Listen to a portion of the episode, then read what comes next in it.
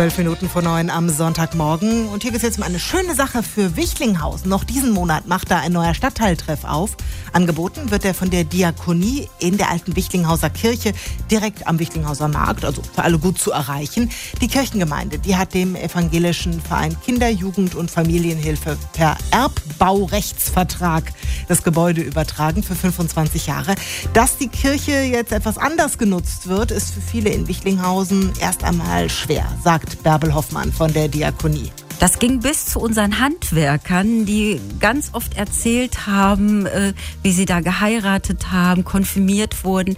Also die Wichlinghauser Kirche ist für die Menschen im Stadtteil ein ganz wichtiger Punkt gewesen. Und ich denke, auch für die Kirchengemeinde ist das kein einfacher Schritt gewesen. Aber das, was da jetzt entstanden ist, das wird gebraucht im Stadtteil, auch wenn es vielleicht schon viele Angebote gibt. Da geht noch mehr.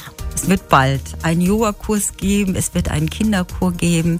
Die soziale Gruppe Mosaik ist im Vormittagsbereich in ihren Räumlichkeiten und unterstützt junge Familien dabei, eine gute, sichere Bindung für die Kinder zu entwickeln. Nachmittags wird die kulturelle Jugendbildung der Stadtverwaltung ganz unterschiedliche Angebote für Kinder im Stadtteil vorhalten, dass also da unterschiedlichste Gruppen schon Angebote entwickelt haben, die sie gerne auch in einem Haus stattfinden lassen wollen. Die Kirche ist für 1,2 Millionen Euro umgebaut worden. Sie ist jetzt in mehrere Bereiche neu aufgeteilt.